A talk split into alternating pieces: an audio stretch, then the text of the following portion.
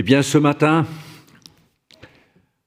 je me réjouis avec vous que nous allons partager un autre psaume, c'est le psaume 8 que nous venons de, de, lire, mais le psaume 145, qui est un hymne à la puissance et à la bonté de notre Dieu.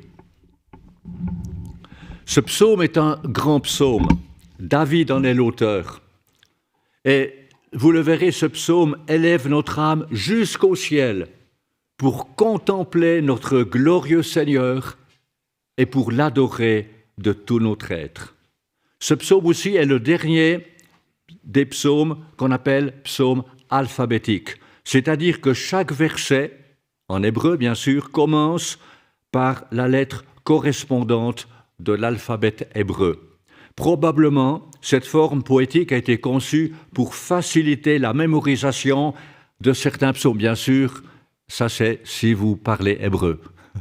Ça fait bien des années que j'étudie l'hébreu et, c'est vrai qu'en français j'ai beaucoup de peine à le mémoriser, mais en hébreu, je vous cite un exemple, vous avez les lettres euh, Aleph, Bet, Gimel, troisième lettre, euh, euh, l'alphabet hébreu c'est Gimel, G, le mot c'est Gadol, grand. Ben, verset 3, grand, l'éternel est grand et très digne de louange. Donc oui, ça, ça aide énormément. Une lettre vous rappelle un mot, un mot vous rappelle le verset. Donc c'est une forme vraiment extraordinaire. Eh bien, nous verrons dans ce psaume que David proclame la grandeur de Dieu. Il parle de sa grandeur insondable, de sa puissance redoutable, mais aussi de son immense bonté. En fait, tout le psaume parle de Dieu. Le premier mot que vous avez dans votre Bible, c'est louange. Et chaque mot de ce psaume loue le Seigneur. Il n'y a aucune complainte, aucune supplication de David. Et vous savez, après avoir lu, étudié, médité sur ce magnifique psaume, une question s'est imposée à moi. Est-ce qu'il y a quelque chose que le Seigneur ne fait pas Que manque-t-il? Et j'ai réalisé humblement, rien. Seigneur, tu es tout ce dont j'ai besoin. Et j'espère que ce matin, ce sera aussi votre conclusion. Si vous avez le Seigneur, vous pouvez avoir mille et un problèmes insolubles, mais si le Seigneur est là, il vous conduira, il vous gardera, il vous aimera. Alors nous verrons tout d'abord, très brièvement, cinq points. Tout d'abord, David décrit la grandeur de Dieu, et je lis les versets 1 et 2 dans la version seconde. Louange de David.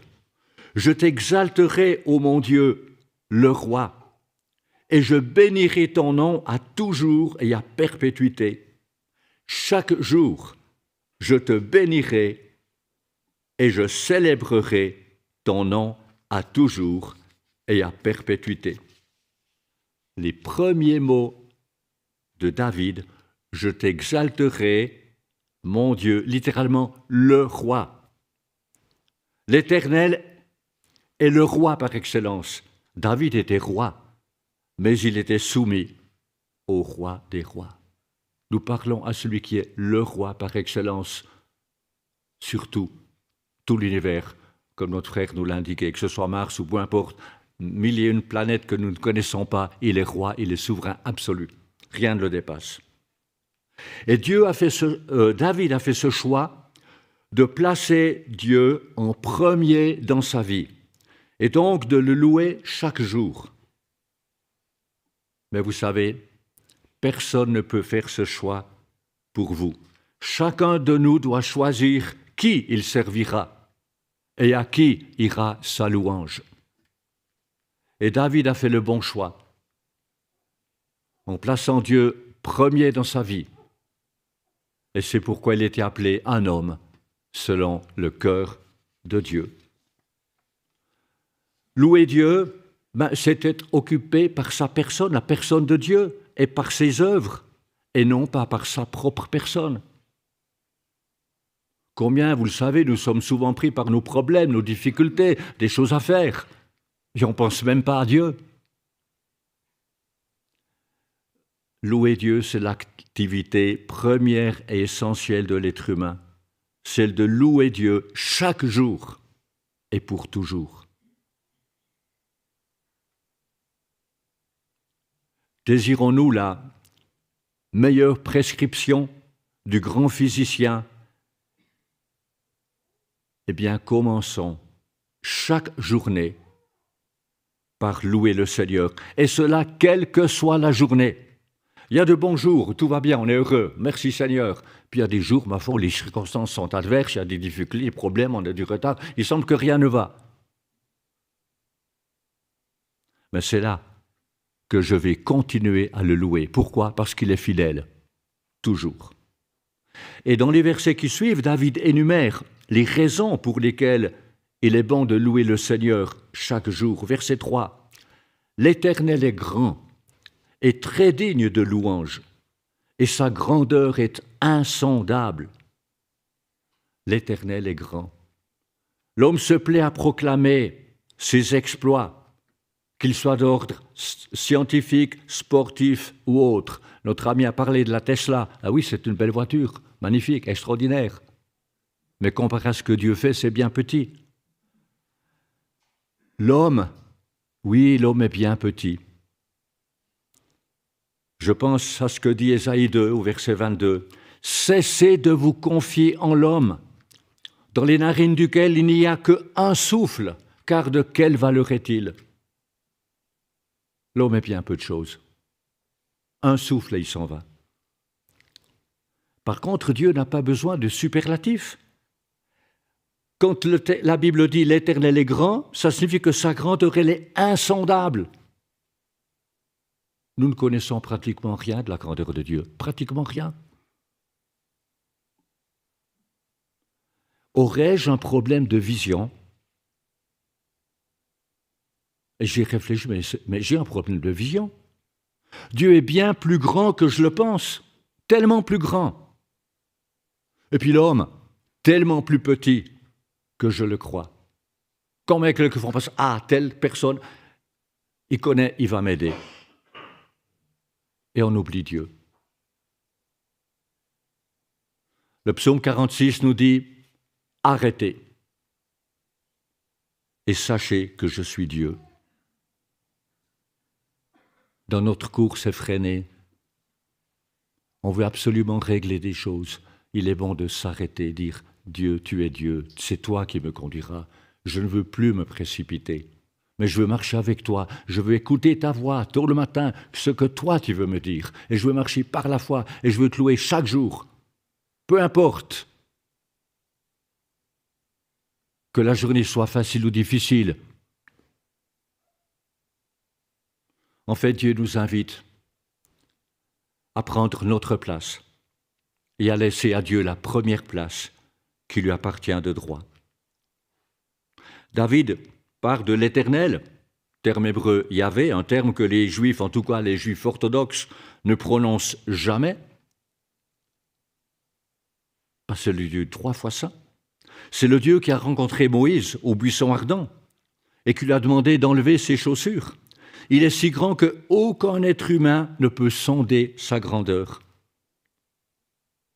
Eh bien, chers amis, avec David, nous voulons nous prosterner et adorer celui par qui et pour qui sont toutes choses. Je lis les versets 4 à 6. Que chaque génération célèbre tes œuvres et publie tes hauts faits. Je dirai la splendeur glorieuse de ta majesté. Je chanterai tes merveilles.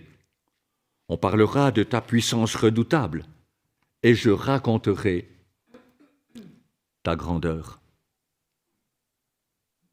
Dieu a créé toutes choses, les atomes comme les galaxies. Il a créé la planète Terre, il a entièrement équipé pour que l'homme puisse y vivre. Il n'a pas fait ça pour Mars. Ce n'était pas son plan. Et la chose la plus triste pour l'homme, c'est de déclarer que toutes ces choses sont arrivées par hasard. Quelle tristesse, chers amis.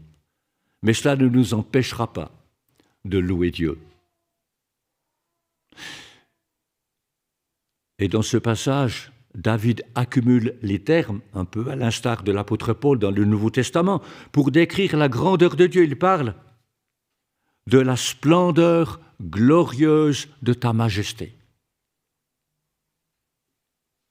Dieu accomplit des œuvres merveilleuses, que ce soit lors du déluge, ou à Babel, ou encore dans la délivrance du peuple d'Israël hors de l'Égypte, Dieu accomplit des merveilles.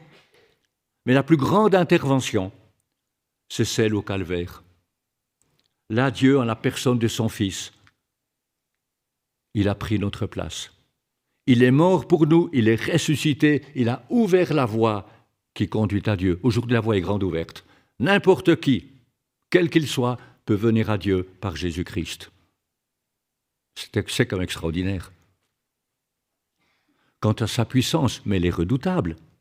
Combien de fois David a vu la providence de Dieu à l'œuvre lorsqu'il était délivré de ses ennemis? Combien il était pourchassé? On voulait à tout prix le tuer. Dieu l'a gardé. Dieu l'a conduit lorsque vous réalisez que Dieu est si merveilleux, vous n'avez qu'un désir, le laisser prendre la direction de votre vie. C'est tout ce que je veux. Seigneur, tu as droit sur tout, je veux rien d'autre. Toi seul, toi tu sais. Tu m'aimes, tu sais tout, tu peux tout, je te fais confiance. Que la vie soit facile ou difficile, ça n'entre pas en ligne de compte. Tu es là, tout va bien. Voilà pour la grandeur de Dieu. Mais deuxièmement, David souligne la bonté de Dieu. Ce sont les versets 7 à 10. Et je lis le verset 7.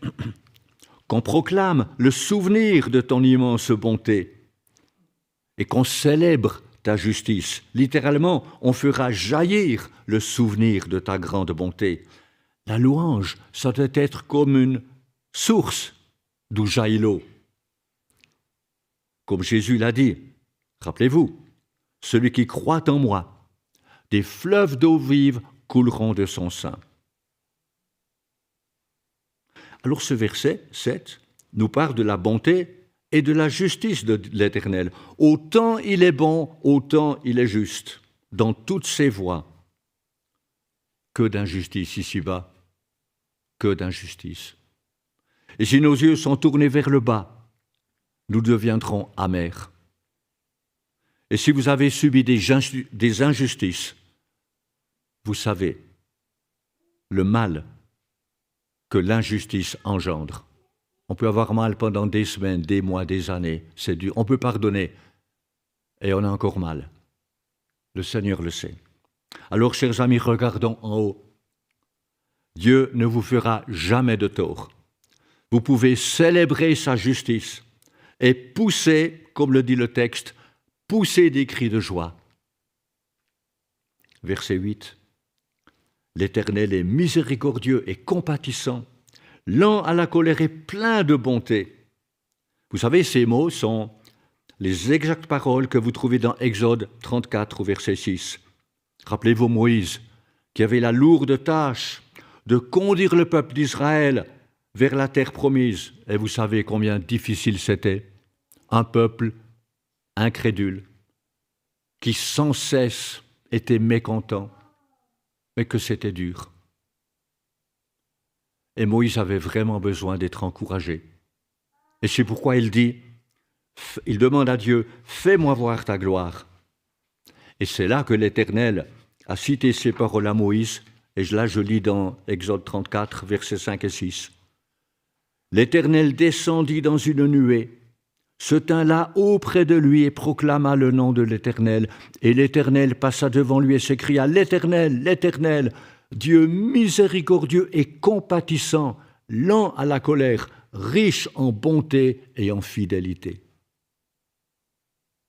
Quel encouragement ça a été pour Moïse, comme il était encouragé. Et nous aussi ce matin, nous servons le même Dieu. Combien l'Éternel aime faire miséricorde. La bonté de Dieu n'a rien d'une rectitude froide et impassible. on peut des fois au niveau doctrinal tellement sûr, et on devient cassant, et en cause des divisions. Et Dieu ne veut pas. Sa bonté s'étend avec compassion envers celui qui est perdu. ou celui qui est tombé. Rappelez-vous combien Dieu était patient envers Pharaon. Combien de fois il a dit Laisse aller mon peuple pour qu'il me serve? Ou envers un Nebuchadnezzar, ou encore envers le roi Saül, combien il était patient.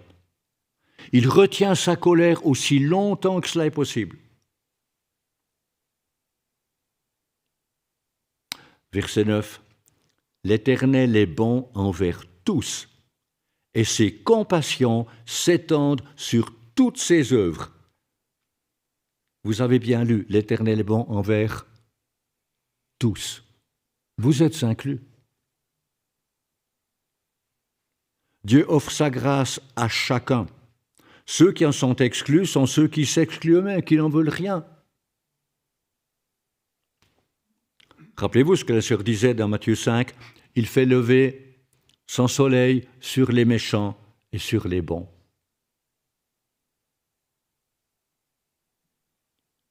Verset 10. Toutes tes œuvres te loueront, ô Éternel, et tes fidèles te béniront. Toute l'œuvre de Dieu dans la création loue l'Éternel, et toute son œuvre dans la rédemption chante ses louanges. C'est extraordinaire. Et c'est ce que nous voyons dans l'Apocalypse.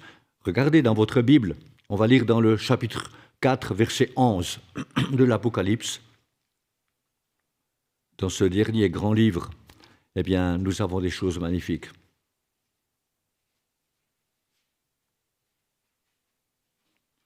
Apocalypse 4, verset 11. Tu es digne, notre Seigneur et notre Dieu, de recevoir la gloire et l'honneur et la puissance, car tu as créé toutes choses, et c'est par ta volonté qu'elles existent et qu'elles ont été créées. Et un chapitre plus loin, au chapitre 5, verset 9, je ne lis pas tout, mais quelques, mots. Tu es digne, car tu as été immolé, ou comme le dit Second 21, tu as été offert en sacrifice. Et tu as racheté pour Dieu, par ton sang, des hommes de toute tribu, de toute langue, de tout peuple et de toute nation. Chers amis, oh la bonté de Dieu, on ne peut pas se rendre compte. Il aime chacun, il est patient, il veut que chacun soit sauvé. Il use d'une patience que l'homme, en tout cas que je n'ai pas.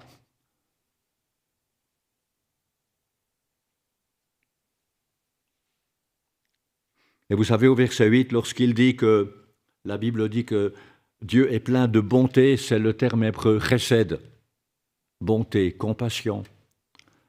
Eh bien, au verset 10, il a dit Tes fidèles te béniront. C'est le même terme, chesed, qui est employé. Vous vous rendez compte, Dieu nous appelle fidèles. Est-ce que nous le sommes? Dieu est fidèle et nous dit fidèle.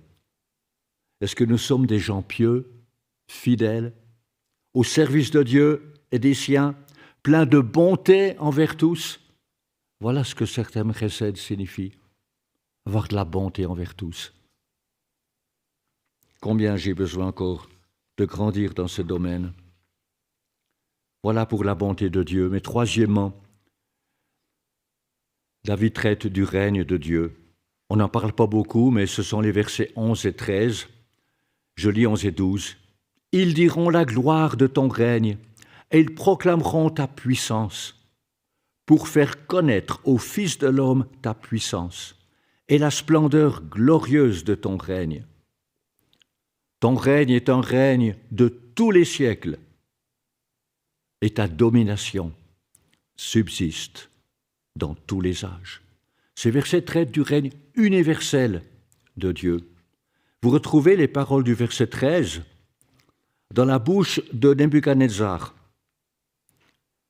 Vous savez que Nebuchadnezzar a dû apprendre que le Très-Haut domine sur le règne des hommes. Il s'est profondément humilié. Mais qu'en est-il du règne glorieux de Dieu aujourd'hui? Face à tant de souffrance, que ce soit dans l'Église ou dans le monde, comment pouvons-nous parler de son règne glorieux? Alors il est vrai, il y a beaucoup, beaucoup de souffrance ici-bas, Mais dans la majorité des cas, admettons-le, l'homme en est directement responsable. Quelle était l'attitude de Jésus face à la souffrance? A-t-il critiqué, pointé du doigt? Non. Il a agi. Non seulement il a agi, mais il a souffert, lui le seul juste, pour nous tous injustes. Voilà la réponse de Dieu à la souffrance. Et Christ est maintenant au ciel. Il a laissé son Église sur la terre. L'Église est son corps, ses bras, ses mains, et Dieu veut agir aujourd'hui dans le monde au travers de nous, son Église. Oh, disons-le, par nos faibles moyens. Et rappelez-vous ce que Paul disait, quand je suis faible, c'est alors que je suis fort. Et c'est tellement important. Ce n'est pas nos capacités que Dieu veut, c'est notre amour, notre disponibilité. Et Dieu fait le reste. Quand nos cœurs sont unis à lui, unis à lui Dieu peut faire de grandes choses. Si premier, on ne, on ne sert pas Dieu. Voilà pour le règne de Dieu. Mais quatrièmement, David traite du gouvernement de Dieu, et ça c'est extraordinaire. Vous savez, lorsque Dieu a créé le ciel et la terre, il l'a fait avec une sagesse parfaite, de l'infiniment petit à l'infiniment grand. Et la création de l'homme et de la femme était le couronnement de sa création. Et son constat, vous le savez, dans le premier chapitre de la Genèse, Dieu vit tout ce qu'il avait fait et voici cela était très bon. Très bon. Mais comme nous le savons, cette création magnifique a été pollué par la désobéissance de l'homme et de la femme envers le Créateur, si bien que déjà au chapitre 6 de la Genèse, avant le déluge, Dieu fait le triste constat que toute chair avait corrompu sa voix sur la terre. Vous vous rendez compte combien le cœur de Dieu a dû être triste? C'est fou. Et qu'en est-il aujourd'hui? Ce n'est pas mieux Combien de gouvernements dans le monde oppriment une partie de leurs citoyens, où les chrétiens sont traités comme des citoyens de seconde zone? Selon l'index mondial de la persécution établi par Portes Ouvertes, les pays où les chrétiens sont menacés de mort sont, entre autres, la Corée du Nord, qui est une dictature, l'Afghanistan, la Somalie, où règne la violence et la corruption, la Libye, le Pakistan, sans parler de la Syrie, de l'Irak, du Liban ou encore de l'Iran. Combien nous devons prier pour nos frères et sœurs qui connaissent la persécution? Mais en contraste, écoutons comment le Seigneur gouverne les siens. Ce sont les versets 14 à 17. l'Éternel soutient tous ceux qui tombent. Il redresse tous ceux qui sont courbés. Les yeux de tous espèrent en toi, et tu leur donnes la nourriture en son temps. Tu ouvres ta main et tu rassasies à souhait tout ce qui a vie.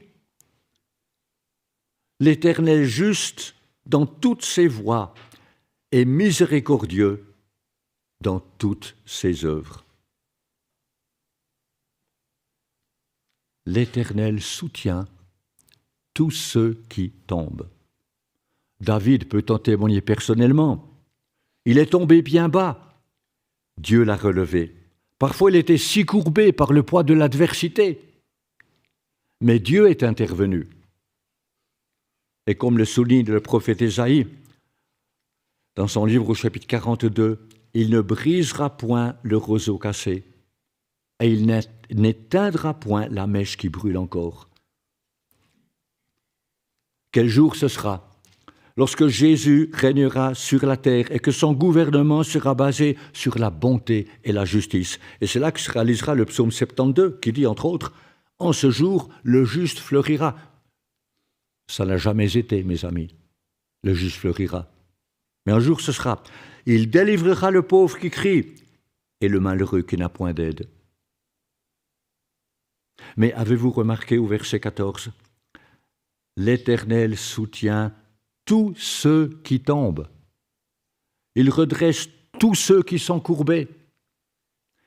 Quelle que soit la raison pour laquelle vous êtes tombé ou que vous soyez courbé, peut-être c'est de votre faute, mais là n'est pas la question.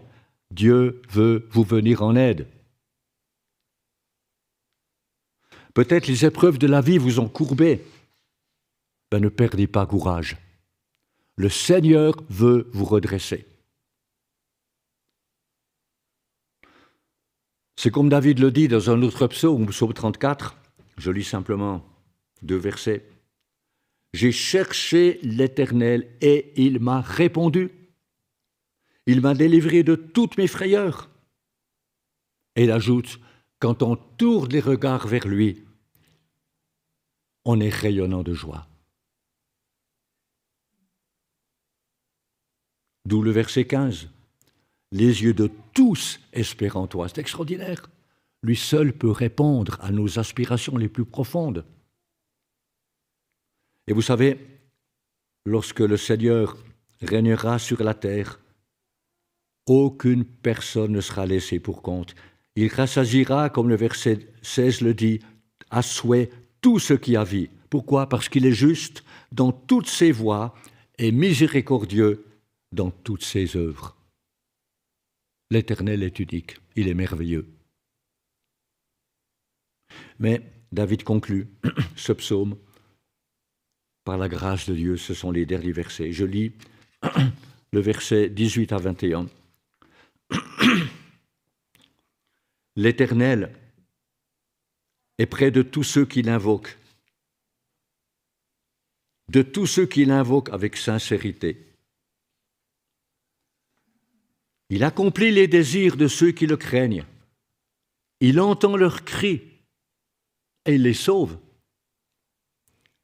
L'Éternel garde tous ceux qu'il aime et il détruit tous les méchants. Que ma bouche publie la louange de l'Éternel et que toute chair bénisse son saint nom à toujours et à perpétuité. L'Éternel est prêt de tous ceux qui font appel à lui avec sincérité. Dieu est un Dieu qui se laisse approcher. Et quand Jésus était sur terre, rappelez-vous, chacun pouvait s'approcher de lui. Chacun.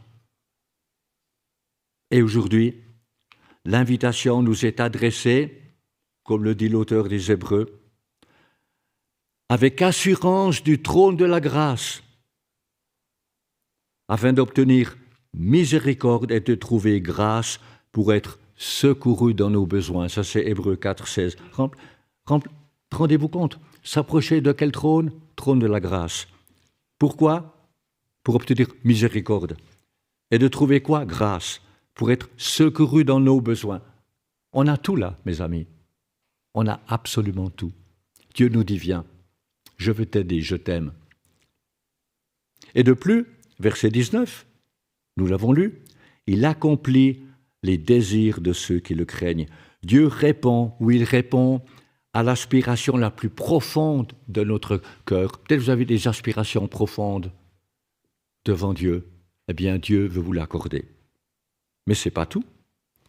Verset 20, dans sa grâce infinie, il garde tous ceux qu'il aime, pas d'exception. Tu aimes le Seigneur, il te garde, et il te gardera jusqu'au bout. Ben, puisqu'il nous garde, nous pouvons aller de l'avant, sans peur du lendemain. Nous pouvons aller de l'avant sur le chemin que le Seigneur nous a tracé. Comme ça, on a toutes sortes de peurs, d'appréhension, on hésite, mais pourquoi, mes amis? Si le Seigneur est là, on peut aller de l'avant.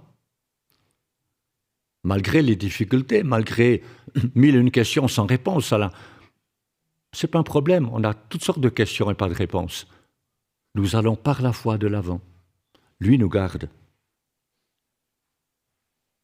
Par contre, la Bible dit, il détruira tous les méchants. Mais oui, Dieu est un Dieu de grâce. Qu'est-ce qu'il peut faire de plus? Encore aujourd'hui, Dieu retient sa colère face à tant d'injustices, tant de choses mauvaises. Mais oui, il veut sauver, mais il est aussi le Dieu trois fois saint. Il ne peut sauver celui qui aura outrager l'esprit de grâce. Le verset 21 offre une si belle conclusion à ce psaume. Que ma bouche celle, publie la louange de l'Éternel et que toute chair bénisse son saint nom à toujours et à perpétuité. Quelle conclusion Celle où toute chair bénira le Seigneur. Et c'est ce qui sera dans l'éternité. Toute chair bénira l'Éternel. Mais alors, chers amis, pourquoi ne pas le louer aujourd'hui? Chaque jour de notre vie, même dans nos difficultés ou dans nos questions sans réponse, pas important.